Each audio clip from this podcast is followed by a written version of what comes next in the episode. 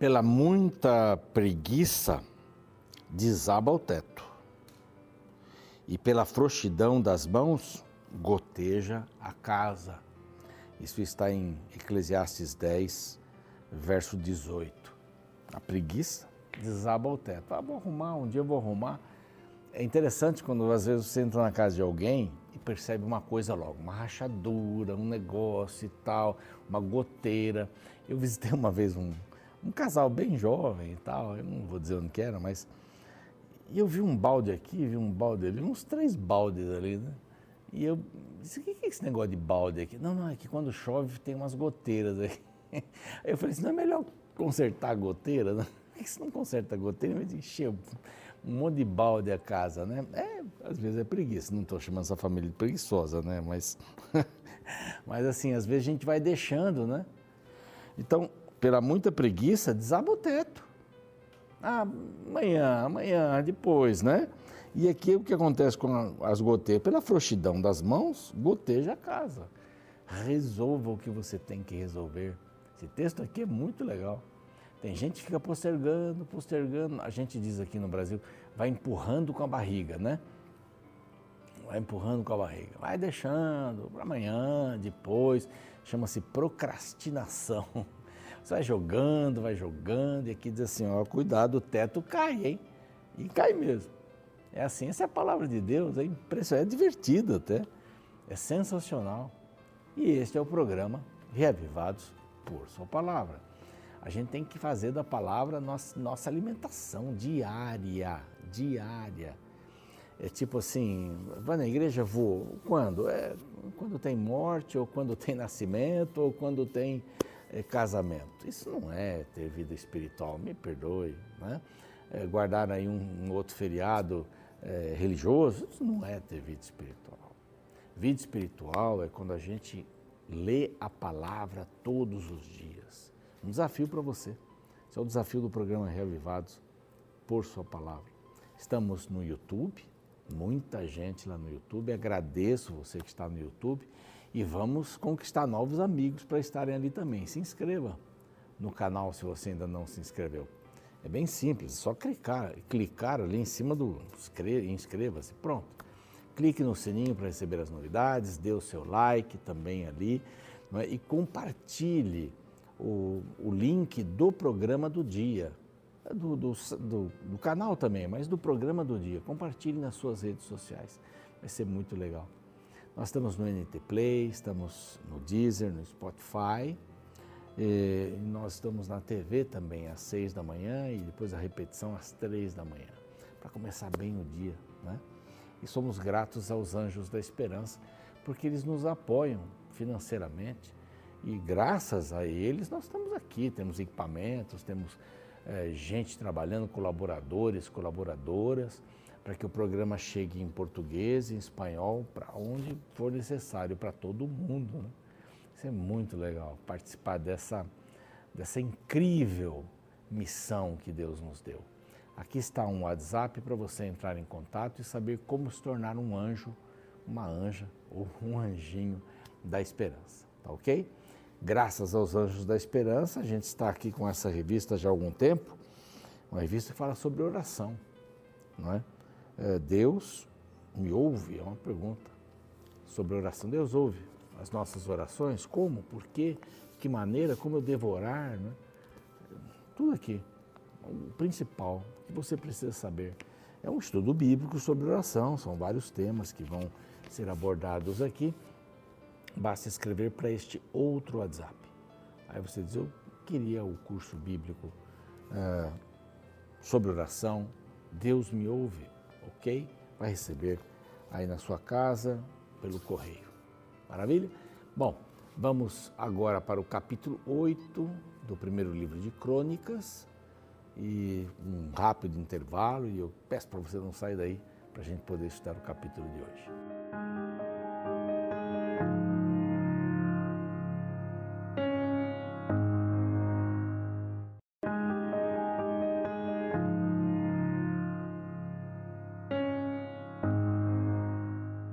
Muito bem, já estamos de volta. Este é o seu programa Reavivados por Sua Palavra, aqui da TV Novo Tempo. Vamos agora para o capítulo 8. O capítulo 8 é especial, ele fala somente sobre Benjamim. Benjamim foi o último filho de Jacó, o filho da sua mulher amada. Eu já mencionei aqui em outros programas essa questão de Lia e Raquel. Não é? Jacó trabalha sete anos por Raquel e quando vai na alcova é, para a lua de mel, a sua primeira noite, é, o pai troca as filhas e coloca Lia. É de noite, questão de iluminação, você imagina naquele tempo. Né? De manhã descobre que tinha dormido com Lia. E o pai disse, não, mas é a mais velha, que a gente não, não dá mais não. Mentiu, né? Como Jacó também tinha mentido lá atrás.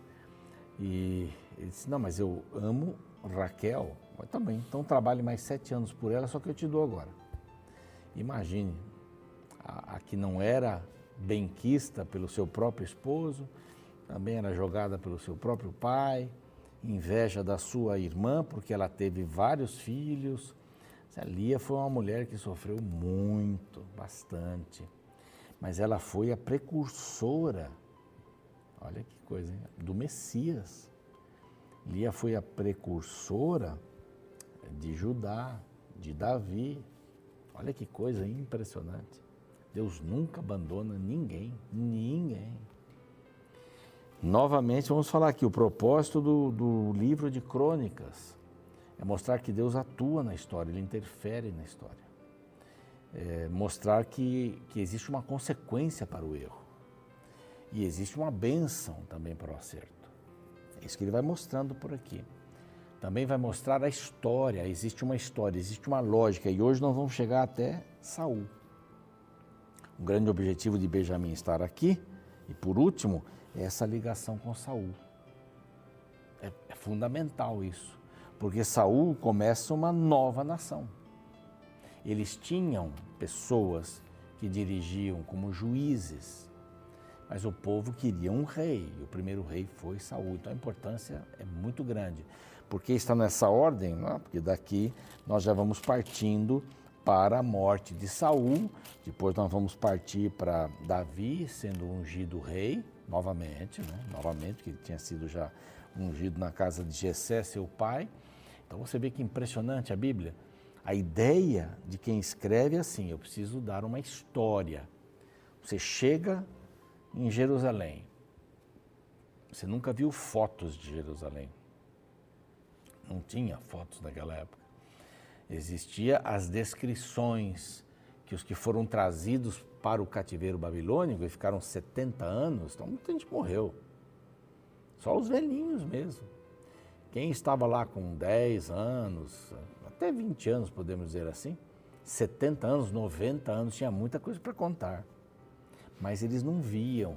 Como é que era o templo? O templo era assim, assado e tal. Ah, e como é que era dividido? E como, quem reinava? Quais eram os reis? Tudo aqui. Aqui, essa intenção do cronista, ela é muito válida e foi orientada por Deus, lógico, mas para dar um significado para quem chegava em Jerusalém, para fazer uma ligação. Essa não é minha terra. Tive o privilégio na terra dos meus bisavós, lá na Itália. A cidade chama-se Arienzo e Ariola também, que é ali perto é uma cidade maior. Mas Arienzo é uma cidade pequenininha. E nós chegamos meio tarde ali, eu queria ir até o cemitério, verão, sol alto.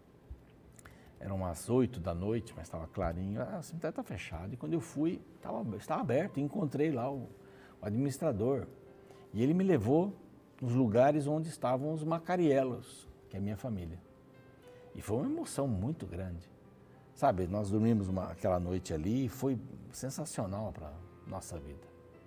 Andamos na cidadezinha e ficamos pensando, puxa vida, estava com a minha esposa, aqui andaram os meus antepassados, aqui estava cheio de macarielos.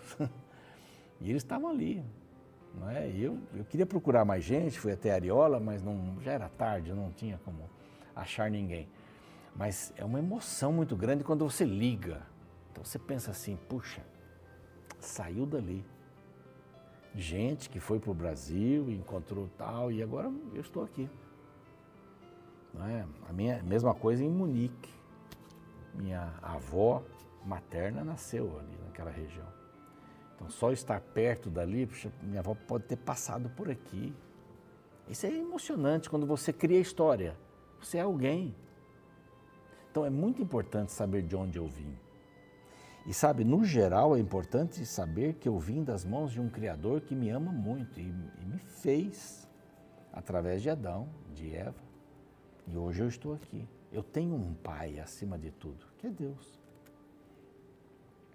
Na, numa das genealogias do Novo Testamento, começa lá com Jesus, vai, vai, vai, vai, vai até Adão e Adão de Deus. Nós temos, temos a ligação em Deus.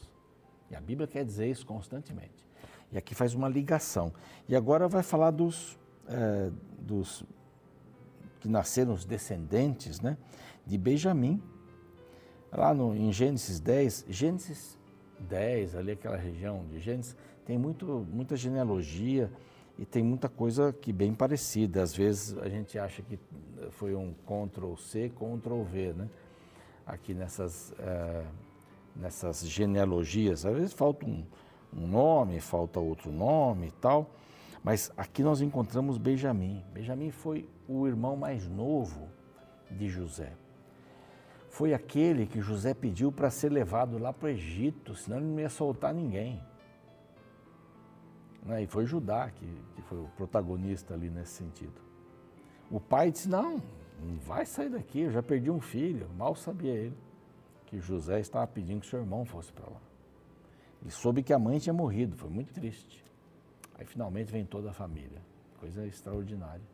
Né, mas ele pediu que seu irmão mais novo fosse lá, que agora era tratado com, com todas as seguranças possíveis né, é, por Jacó. Então era uma pessoa importante. De onde eu venho? De onde eu vim? E vão chegando aqui, vão passando, eu não vou ler os nomes, né? Vão passando aqui os chefes das cabeças, etc e tal. É, habitaram em Jerusalém, Ner, verso 33. Ner gerou a Quis, Quis gerou a Saul, aí vem Saul. Essa é a nova ordem. Aqui começa o rei. Sabe, sentar com uma criança e contar toda a história e dizer assim: e aí nasceu o primeiro rei de Israel. Uau! A família toda, eu vou contando, contando das tribos. Essa tribo aqui, tem gente aqui dessa tribo, porque Benjamim também foi levado cativo, como tribo. Tem gente aqui, mas dessa tribo aqui, desse pessoal que você brinca na rua, joga bola, etc. Tal, nasceu o rei, o primeiro rei de Israel, Saul. Uau! Que coisa impressionante, que coisa boa, coisa bacana. Então vem a sequência, a descendência de Saul. Saul gerou a Jonatas. Lembra de Jonatas? Né? O maior amigo de Davi. Aqui as coisas já começam a se cruzar. E a Malquis, Malquissua e Abinadab, e aí vai. Filhos de Jonatas. Meribe Baal, Meribe Baal gerou a Mica, os filhos de Mica, e vai seguindo aqui, ó. Vai seguindo de Jonatas. Essa era a ideia. Né? Mica, Acás, Geuada, Moza, Bineá. São, são nomes aqui que, dos descendentes de Jonatas, que foi o grande. Jonatas, olha que detalhe interessante. Jonatas seria o próximo rei, porque era o mais velho. Jonatas seria o próximo rei. E com quem Davi faz amizade? Por isso que é importante, foi importante mencionar Jonatas aqui, e como primogênito, dizer qual era a sua descendência também. Dá uma parada e diz assim, ó, Jonatas, ele devia ser o rei. E ele sabia que Davi tinha sido ungido. O próprio Saul também sabia. Mas Saul não quis abrir, abrir mão.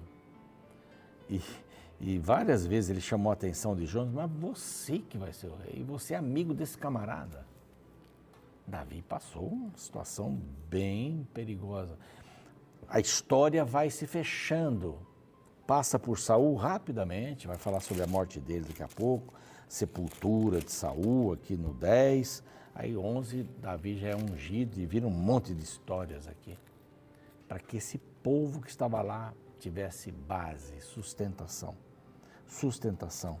É um novo começo, novo começo, nova, é, nova chama, né? Que olha, nós começamos com um rei assim, olha as nações, aliás, as tribos, até chegar aqui. Saul, infelizmente, não foi um bom rei. Não é? Ele teve lá as batalhas, venceu várias batalhas, mas ele tinha uma inveja danada. Você imagina quantas vezes ele saiu para procurar Davi para matá-lo. Ele saía com 3 mil homens para procurar Davi, que nunca tentou contra a sua vida. Nunca houve um atentado de Davi para com a vida de Saul. Pelo contrário, por duas vezes ele poderia ter, ter, sido morto por Davi, não foi. Porque Davi disse: Não, não vou tocar no ungido do Senhor. Então, essas histórias deviam fazer os olhinhos das crianças brilharem, dos jovens. Eu tenho raiz. A história, os benjamitas, benjaminitas, benjaminitas geraram Saul.